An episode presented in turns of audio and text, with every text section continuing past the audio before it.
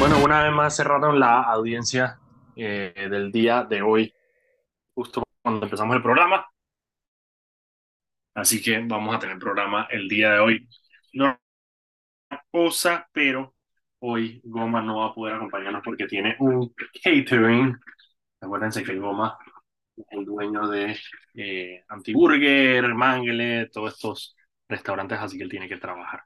Así que no va a poder estar acompañándonos eh, el día de hoy. Va a estar probablemente mañana. Así que vamos a estar Mauricio Valenzuela y yo. Por lo pronto, algunas de las noticias del día de hoy.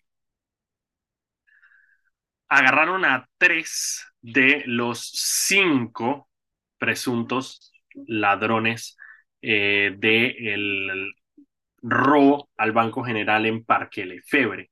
La policía cree que fueron cinco por los videos que circularon y los videos de seguridad eh, del banco eh, y el día de hoy capturaron a tres de ellos. Eh, creo que fue por aquí lo tengo.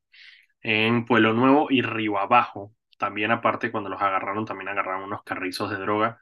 Eso de alguna manera coincide con lo que dijo el ex director de seguridad, del Consejo de Seguridad, que reapareció, el de Varela, este Picuiro, reapareció hoy en los noticieros, para decir que este robo al Banco General no parecía, eh, por lo menos no aparentaba ser producto del crimen organizado, sino de delincuencia común.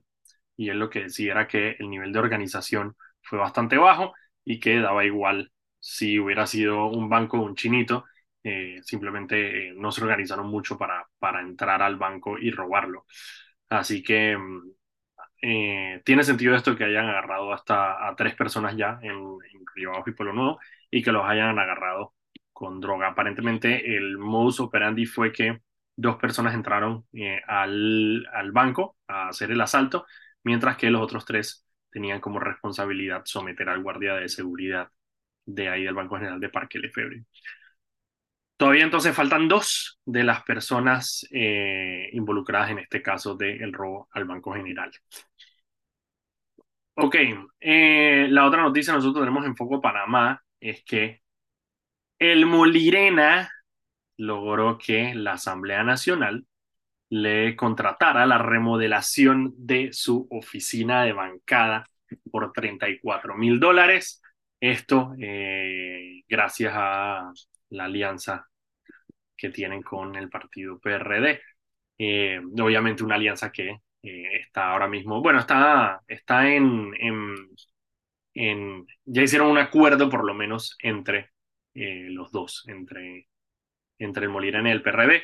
Así que nada, le, remodelaron la oficina, aunque está firmada por el expresidente de la Asamblea, Cristiano Adames, así que asumo que es un, bueno, no asumo, no, es una orden de proceder eh, una contratación que por lo menos es de, de antes de que, de que Jaime Vargas fuera electo, ahorita el primero de julio. Eh, pero bueno, esos son los, las, los beneficios de andar en, en, alianza con el, con el partido de gobierno. Eh, la otra que tengo aquí rapidito, antes de que entre Mauricio, es la de la, ok, ha habido mucha controversia sobre el tema del el agua de la mina versus el canal de Panamá, eh, ya que algunas personas han afirmado que la cuenca que abastece a eh, el proyecto minero eh, de alguna manera está conectada o sería parte de las necesidades que tiene el canal de Panamá para poder generar agua para su operación. El canal de Panamá hoy entonces con un comunicado que, que publicaron en su página web Dice, cuencas en desarrollo la minera no interactúan con la cuenca hidrográfica del Canal de Panamá.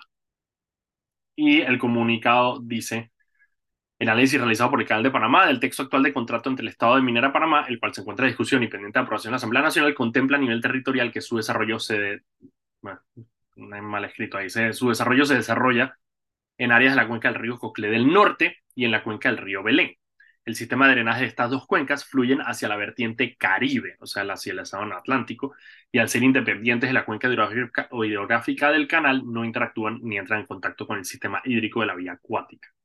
El Canal de Panamá procurará tener los recursos hídricos necesarios con fundamento de su mandato constitucional para garantizar la operación continua e interrumpida de la vía acuática. Y básicamente con esto el canal de Panamá eh, trata de despejar esas dudas eh, que se han generado en los últimos días sobre si eh, de alguna manera la operación minera pone en riesgo la operación del canal. Recordemos que el canal de Panamá, su principal materia prima es el agua para poder lograr que entren a las esclusas y los barcos floten bien lindo.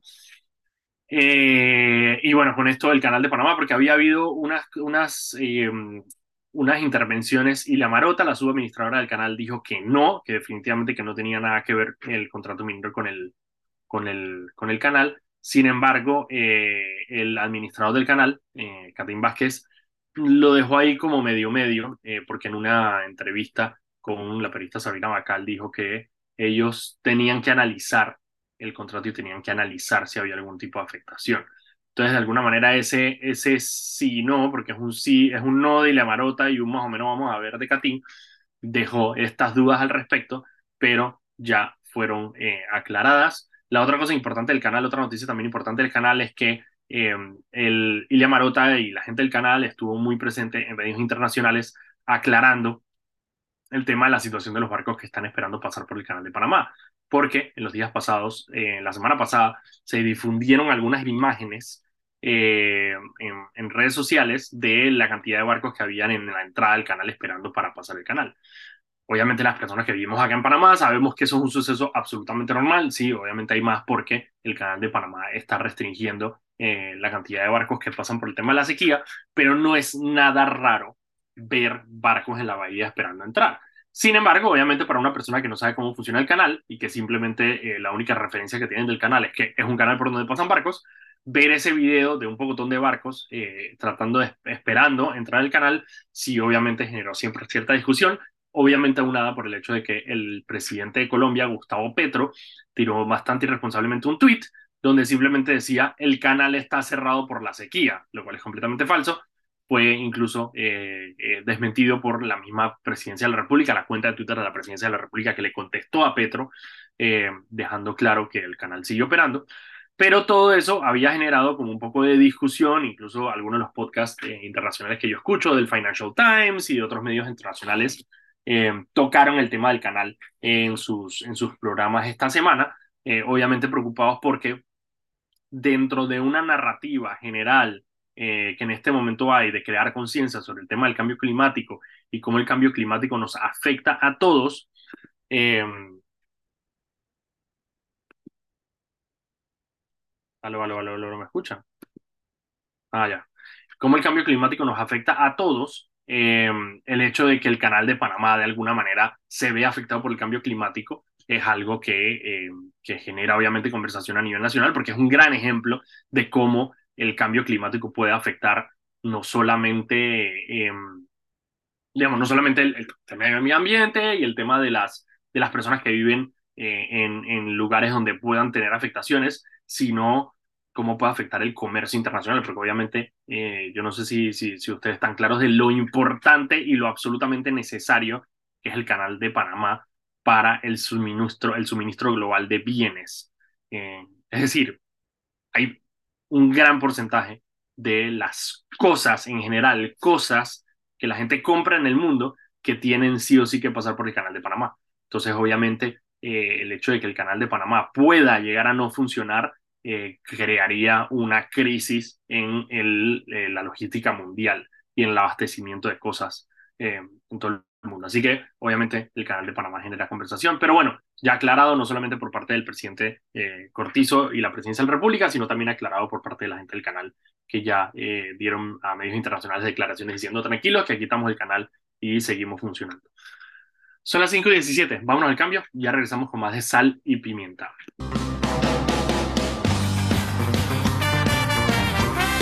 Y estamos de vuelta aquí en su programa Sal y Pimienta, un programa para gente enfocada Estamos aquí Mauricio Valenzuela y yo, Daniel Opera de Foco Panamá, para entretenerlos e informarlos como todos los días de lunes a viernes a las 5 de la tarde, aquí por la típica 104.5 FM. Recuerda que pueden seguirnos en arroba Foco Panamá en Instagram, Twitter, Facebook y TikTok. Y también pueden seguir todas las noticias del día en focopanamá.com. Este programa se transmite en vivo por el canal de YouTube de Foco Panamá, que hay guardado para que lo puedan ver cuando quieran Y también se sube a Spotify para que lo puedan escuchar como podcast. Ya está Mauricio con nosotros. Cuéntanos. Lo que queda de él, ¿qué sopa? ¿Qué culo qué? Ahí en la lucha que no es mucha, pero qué carajo. Pero ni modo, pues. Hoy es 24 de agosto, ¿ah? Sí, hoy es 24 de agosto. Hoy cumple mi hermanito. Hoy cumple tu hermanito. Tú estás como yo, de que tu hermano. ¿Cuántos años tiene tu hermanito? 20, ¿no? Ah, no sé si es hermanito. 21, perdón, 21. Ey, Ok, eh, nada, había hablado un poco de lo del tema del, del, comunicado del canal, también hablé de la de, qué es lo que había. Ah, bueno, les cuento un poquito qué es lo que ha pasado en, la web. ¿Qué, fue lo que hablaste del comunicado? Del comunicado, cuéntame más. No, eso, el comunicado, simplemente el comunicado, leí el comunicado del, canal donde dice que ah, eh, la, la cuenca hidrográfica, claro, la cuenca hidrográfica de la minería es una cosa y el otro es ellos son yo, Yo siempre le digo a la gente, eh, uno puede estar a favor o en contra de la minería. Eso es no, completamente normal. Tú puedes no estar no, que no te gusta la minería, perfecto. Pero el problema está en cuando usas mentiras para defender tu argumento. Y ese es el problema que tiene la gente que está en contra de la minería, porque este, no, no, no todos, pues, pero los que están hablando, vociferando, como Raiza Banfield, etcétera, usan mentiras para defender tu posición. Y ahí es donde está el, el, problema. Tú no puedes decir que la mina usa agua del canal cuando son dos cuencas completamente distintas. Así como tampoco puedes decir que la mina usa cianuro para procesar cobre cuando ellos pulverizan el cobre y el cobre se, se va para afuera en polvo, ni siquiera usan cianuro, eso es para oro. Tampoco puedes decir que, están, que van a fundir, que funden materiales aquí en Panamá porque eso se funde en Canadá. Entonces hay, hay muchas formas de defender el punto de vista, pero en el momento en que usas mentiras para defenderlo, ya es de que para mí perdiste validez. Y qué bien que el canal salió a decir eso porque quieren, quieren eh, defender su punto, que, que, es válido, pero tú no lo puedes defender diciendo que es que la mina se está llevando el agua al canal cuando el canal te está diciendo que esa agua nunca llega acá porque es una cuenca hidrográfica completamente distinta. Así que bueno. Probablemente no lo creas canal tampoco, lo más probable. No, ya cuando no quieres creer algo no lo crees y ya, pues, pero sí. Sí, sí, sí, esa es parte de la vaina, ¿no? Van a decir que están, que están apoyando y que el canal no está defendiendo y bla, bla, bla. A mí, saben así, yo estoy igual contigo. O sea, a mí el tema de, sí, obviamente, o sea, me da igual que la gente, obviamente, y, y estaría, y, y, estaría aterrado si en Panamá este contrato no tuviera oposición. Obviamente que tiene que tener oposición y obviamente que tiene que haber gente que está en contra. Eh, pero mientras nos, mantengamos, mientras nos mantengamos simplemente diciendo los argumentos y cada uno... Y para mí el argumento de, los ambientalistas es muy fácil. No, no vale la pena, punto. No vale la pena la cantidad de dinero para cuidar el medio ambiente. Ya, eso es un argumento y es un argumento extremadamente válido. No, pero, pero, no es plata suficiente para poder, para poder eh, digamos, de alguna manera que sustente el hecho de el daño ambiental que genera la mina. Para mí ese es el argumento que vale. Yo estoy completamente de acuerdo. Así es fácil, pero, pero y, y, pegarse a eso y defenderlo de esa forma. Claro, Porque está bien, para ti no te parece. Eh, puedo pensar que es hipócrita, etcétera, etcétera, pero, pero es un argumento. Sí, sí, es un argumento que, mega válido. Que puedes defender. pero, pero cuando te vas a inventar para defender la vaina, ya es para mí cuando ya es que ya, ya olvídate. Ya, ya para hacer una discusión seria, hacer una, una poco de. El video. Entonces, que, en algún momento, no sé si se. Ajá, eh, nosotros tuvimos aquí Ana Matilde Gómez y, y, estamos, y entre los temas que salieron a relucir estaba el tema de la mina. Y ella salió a decir que cómo era posible que usaran que, lo, que los ríos contaminados de cianuro por la minería y yo la tuve que frenar y decirle que pero usted no puede estar hablando mentiras aquí porque realmente el proceso de extracción y procesamiento de cobre ni siquiera incluye el cianuro, entonces no puede salir aquí a, vender algo que es falso. Y se dio una cabriana a Matilde Gómez, pero al final yo le dije que pero usted puede defender lo que usted quiera, pero no le voy a venir a que, a que hable a mentiras en mi programa. Y se dio una cabriana a Matilde Gómez, pero vuelvo a eso, podemos tener una discusión eterna de a favor y en contra, y es bonita y es un buen ejercicio mental tenerla, pero en el momento en que empieza la, la mentira, ya ahí no funciona. Negativo procedimiento. Y qué triste que una persona como Ana Matilde Gómez, tan preparada, caiga en esos juegos de, de mentiras y de falsedades que, que, muchas veces esta gente está promoviendo y etcétera, etcétera, etcétera. El relato, ¿cómo es que dice la cuña de la minera? Se acaba el relato, ¿cómo se acaba el relato? Con datos se acaba el relato. con datos se acaba el relato. Con datos se acaba el relato, eso es lo que dice la, la cuña de la mina. Ok, la otra cosa que tenía, bueno, lo que pasó hoy en el, caso de, Blue Apple, Blue Apple, la verdad es que no pasó mucho, honestamente, porque eh, ahora mismo estamos viendo el tema de los testigos eh, extraordinarios. Y estos testigos extraordinarios son de personas que están acusadas, que, que tienen cosas muy, casos muy específicos. Los voy a contar por encima más o menos. Alguna de las personas que están acusadas en este caso, están acusadas porque son prestamistas informales. Es decir, son personas que se dedican al negocio de prestamistas sin tenerla, obviamente, ni, ni licencia de casa de prestamista ni nada. Ellos simplemente tienen plata y van por ahí prestando plata y pidiendo y curando intereses, ¿ok? Cosa que es, Mauricio, y yo no sé si me equivoco, ilegal. Obviamente, ¿no? El negocio de prestamista sin tener una licencia de prestamista es ilegal. Entonces, algunas de las personas usadas en esta trama de Blue Apple eran prestamistas. Eso quiere decir em, que son personas que algunos están acusados y ellos salieron hoy, eh, algunos de sus abogados, a tratar de, de alguna manera, hablar sobre el tema del prestamismo y si es ilegal o no es ilegal, si debían estar involucrados o no deberían estar involucradas con el caso. Porque la teoría de la fiscalía es que, y lo que va a tratar, lo que tiene que tratar de probar la fiscalía, es que dinero que ellos manejaron de alguna manera eh, está, está eh, relacionado con dinero de, de Blue Apple. Y parte de la sustentación que sí tiene la fiscalía es que hay un señor, se llama Edward, yo no, tenía, no he entendido todavía si se llama Edward Moreno o Edward Domínguez, porque he escuchado las dos versiones. Puede que se llame Edward Moreno Domínguez o Edward Domínguez Moreno. Pero este señor se declaró culpable de, eh, de en el caso de, de Blue Apple, y eh, asumió su pena de 66 meses de prisión. De alguna manera, él diciendo, y eso fue lo que él dijo ayer en su testimonio, diciendo, hey, yo me voy a hacer, yo me voy a, o sea, yo voy a hacer mi acuerdo de pena porque eh, las personas con las que yo manejé ese tema del dinero, que me prestaban plata y que yo les devolvía para el tema de Blue Apple, son personas que verdaderamente no sabían de dónde venía el dinero. Yo sí sabía de dónde venía el dinero, y eso fue lo que él dijo, y por eso se declaró culpable. Entonces, mucho del, día de hoy ha sido como discutiendo ese tema de el prestamismo y si el prestamismo es legal, no es ilegal, si las personas sabían o no sabían eh, de dónde venía el dinero. En eso se ha ido la mayoría del día. También hubo otro caso de otra empresa de factoring que era una de las que hacía eh, eh, facturas falsas también hubo todo un tema de testigos ahí sobre de quién era la compañía, pero de nuevo, son temas que son, son personas que están implicadas en el caso Blue Apple, obviamente, y no estoy diciendo que no, y ahí están y toda la vaina, pero verdaderamente no son muchas de las personas que son más interesantes para la opinión pública, como los dos ministros que están, eh, como Francolini, como está también el, el, el ay, eh, ah, los dos involucrados principales, que son Churo Ruiz y, y, Federico Barrios, que ya hicieron un acuerdo de pena, pero van a testificar, así que eso puede ser más interesante. También Mauricio Cort puede que testifique, que Mauricio Cort es uno de los, de los supuestos testaferros de la familia Martinelli, y la fiscalía, uno de los abogados pidió, no, la fiscalía pidió eh, que se llamara a testificar a Mauricio Cort, y la, la, jueza dijo que sí. Hay que ver si se aparece o no, porque Mauricio Cort estaba, está libre, eh, a pesar de que se le siguen casos en Odebrecht y en FCC, sigue estando libre, así que vamos a ver si aparece o no, pero ese puede ser más interesante. Entonces, por eso quizás no le he dado tanto, y hoy, hoy la cobertura, la verdad que estuvo bastante lenta, porque los temas que se están tocando verdaderamente son, eh, digamos, temas mucho más pequeños, así que eh, les aseguro que cuando ya la vaina se empieza a poner un poquito más, más emocionante, entonces voy a darle más cobertura. Ayer, por ejemplo, di más cobertura porque estaban todavía leyendo el otro llamamiento a juicio y ahí había cosas bien interesantes.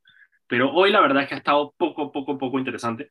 Eh, para las personas que les gusta esto, igual, eh, era como en el caso New Business cuando se ponían a hablar súper técnico sobre el tema de las acciones. Era un poco. Era súper tedioso esa vaina, era claro, eso es, lo que está pasando, eso es lo que está pasando ahorita, pero con el tema de prestamismo. Y es como lo mismo, ¿no? Le dije, bueno, si hay un porcentaje, pero entonces si es ilegal, había uno de los peritos que estaba ahorita diciendo que no era una actividad ilegal, sino informal. Entonces se pasaron a la definición de informal, a la definición de ilegal la verdad es que está bastante, bastante tedioso, así que por eso no le he dado tanta cobertura. Son las cinco y media, ya con eso cierra el tema de Blue Apple. Vámonos al cambio y cuando regresemos vamos con las otras noticias del día aquí en Sal y Pimienta. Estamos de vuelta aquí en su programa Sal y Pimienta, un programa para gente enfocada. Estamos aquí Mauricio Valenzuela y yo, Daniel Opera de Foco Panamá, para entretenerlos e informarlos como todos los días de lunes a viernes a las 5 de la tarde. Aquí por la típica 104.5 FM. Recuerda que pueden seguirnos en arroba Foco Panamá en Instagram, Twitter, Facebook y TikTok. Y también pueden seguir todas las noticias del día en focopanamá.com. Este programa se transmite en vivo por el canal de YouTube de Foco Panamá, que hay guardado para que lo puedan ver cuando quieran. Y también se, eh, se sube a Spotify para que lo puedan escuchar como podcast. Mauricio, ok, la, hay una noticia que honestamente la noticia en sí no es tan relevante, es solamente relevante por quién se trata la noticia. Y es que... De Cucalón. No, ah, no, esa sí es relevante. Ah. esa sí es relevante. No, no, la del hijo de Sergio González Ruiz. Ah, ok, ok, ok, sí. El hijo de Sergio eh, González Bueno, el hijo de Sergio González Ruiz, eh, recordemos que cuando fue la vigilia por eh, la brutal golpiza que sufrió Estrella, un muchacho como parte, durante la vigilia, salió a hablar públicamente y denunció con la cara completamente reventada y cocida que, se, que ¿cómo se llama Sebastián? El, el muchacho. Ajá. Sí, no, no, eh, ah, el hijo, Sergio, Sergio, igual que el papá. Ah, ok, bueno, que, que, que el hijo de Sergio González Ruiz, su homónimo, Sergio González Ruiz hijo, eh, había, lo había molido a golpes literalmente y lo había reventado todo. Eh, luego de haber sido su pareja por un tiempo y de haber mantenido relaciones sexuales con él. Él narra que supuestamente la, la, los golpes fueron porque...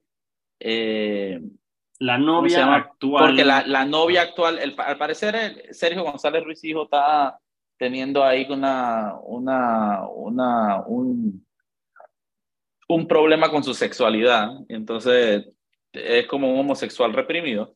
Y, y ya. Bisexual al menos. Y, parte de esa represión eh, agarró a golpes a lo, que rechaza, ¿no? Que es la homosexualidad, ¿no? Tu pareja del mismo sexo. Así que bueno, eso pasó. Eh, el pelado quedó molido. ellos presentaron una denuncia en el Ministerio Público contra el pelado, contra Sergio González Ruiz Hijo.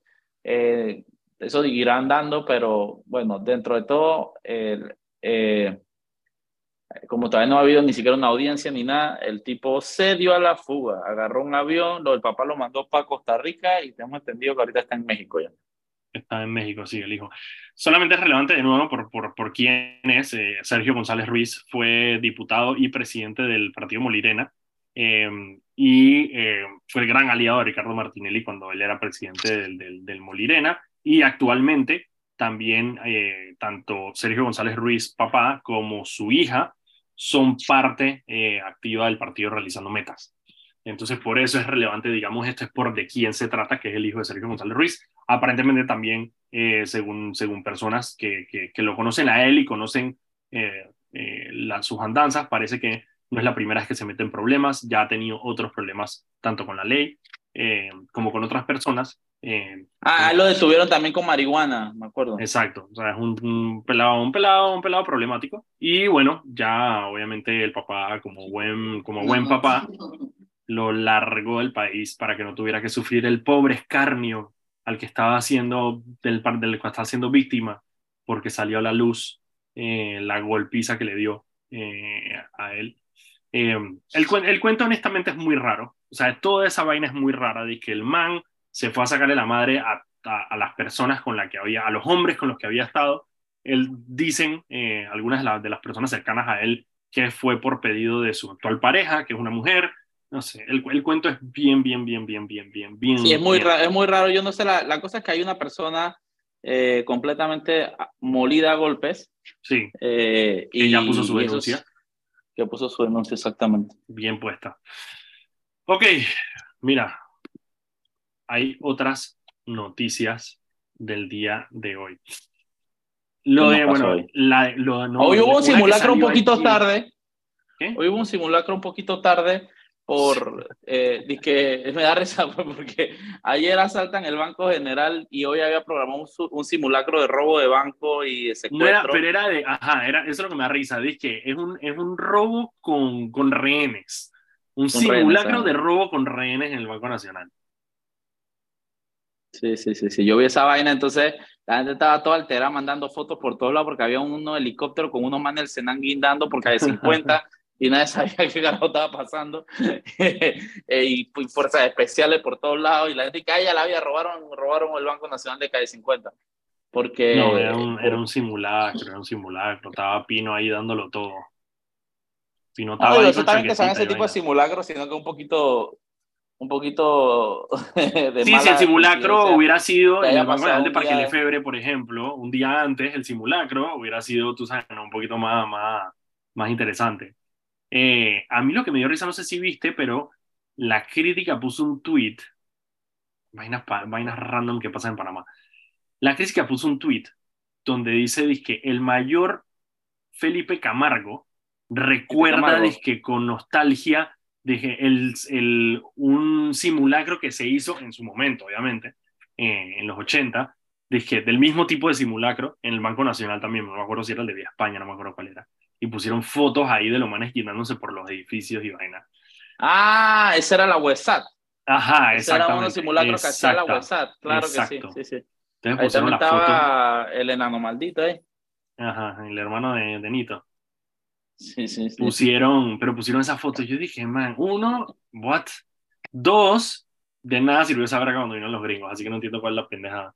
Eh, o sea, tanta vaina, tanto simulacro, tanta arma larga, y- tanto rapel por debajo del edificio para que llegaran los gringos y los monitos, ay, no, no. Esas fotos no". son famosas, esas fotos son famosas. Esas fotos salieron en la libreta, en la agenda del año 86, 7, si no me equivoco, de la Fuerza de Defensa.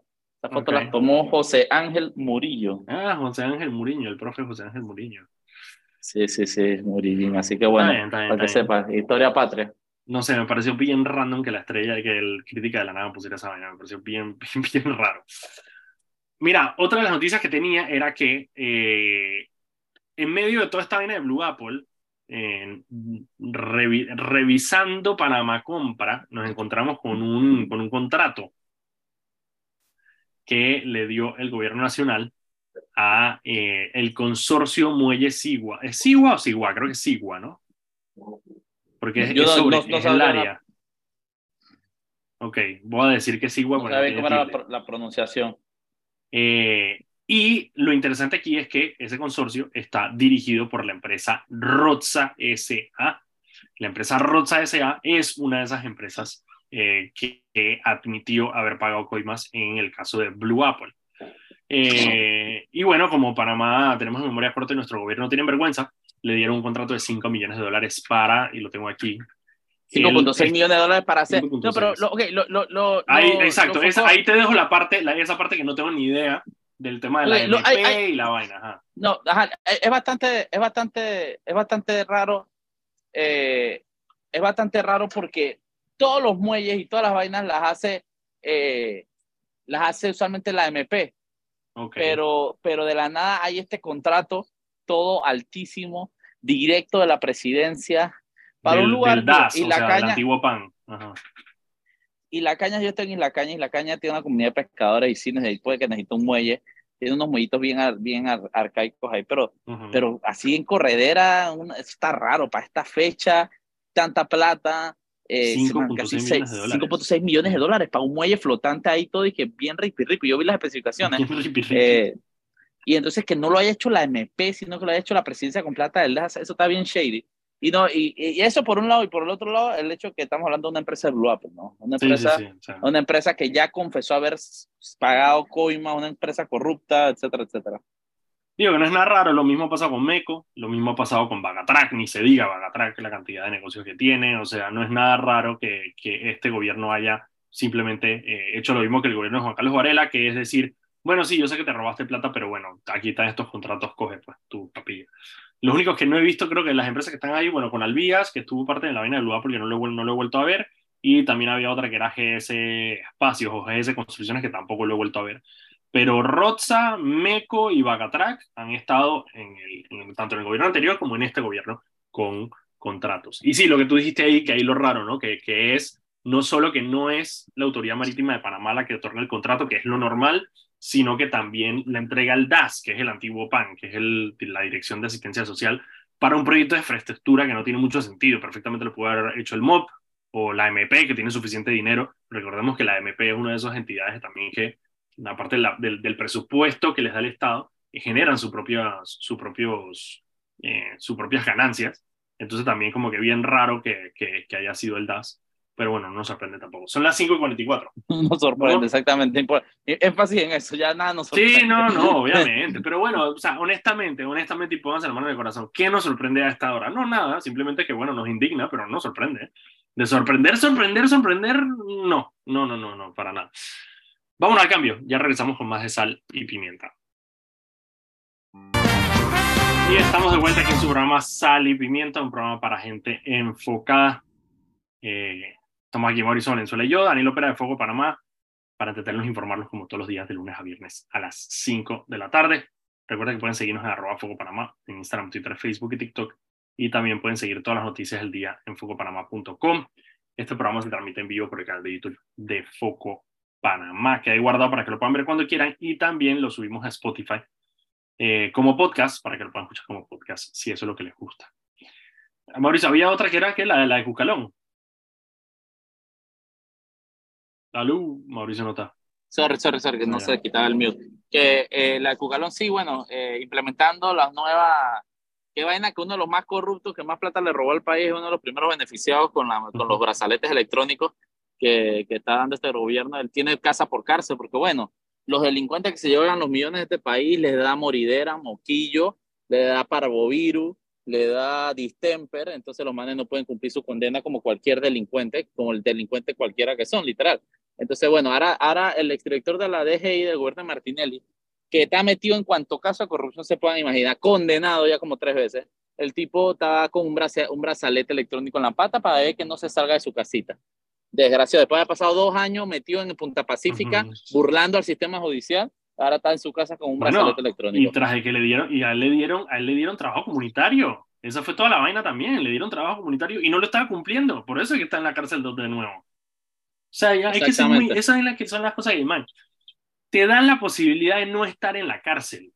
Te dan la posibilidad de irte a hacer trabajo comunitario. Y tras de eso, no vas. Sí, literal.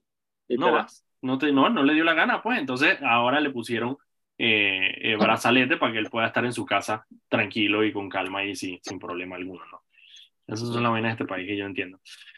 La burla, una burla, literalmente una burla al todo el país. Pues. Una burla. Hay, otra que me gustó. Hay, hay, un artículo de la Constitución que habla de que en Panamá todos somos iguales, no hay fueros ni privilegios, y aquí hay justicia para los que tienen plata, justicia para los que para los del gobierno de Martinelli, es un nivel de justicia. Justicia para el pendejo, que se va para la cárcel, ese termina pagando 30, 40 años. Pero los otros van para Punta Pacífica, para su casita tranquila. Entonces, bueno, bueno, mira el caso, de padre, el caso de Padre después, después, después, ah, porque es que ella es vegana, entonces la comida de la cárcel no es vegana ni gluten free, entonces hay que sacarla de la cárcel. Vete para el carajo, Fred. Chaval, hasta que me cabra, me pone mal humor esa vaina.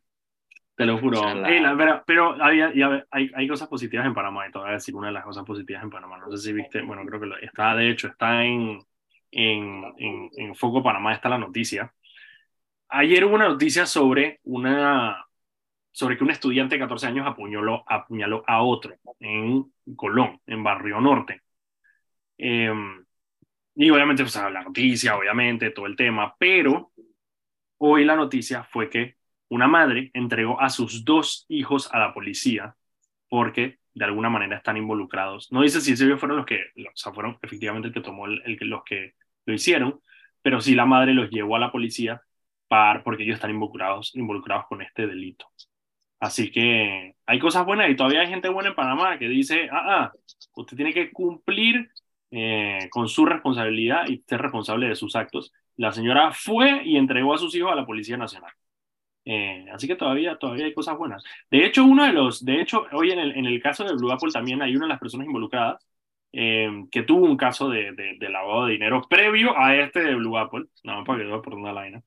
Eh, y también él se declaró culpable eh, por insistencia de, eh, de su mamá. De su mamá. Su mamá le dijo, hey, te tienes que declarar culpable porque, bueno, cometiste un delito y tienes que eh, asumir Hacerte responsable por el, ya. Hacerte responsable por tu delito, como debería ser. O sea, hey, tú cometiste un delito, hazte responsable de tu delito. Está bien, ya después, hey, enfrenta tu juicio, eh, pelea obviamente por, tu, por, por, una, por, una, por una situación favorable para ti, toda la vaina, pero, pero esa vaina no va a andar como Martinelli que anda eh, por ahí poniendo excusas y poniendo excusas y poniendo abogados y poniendo abogados.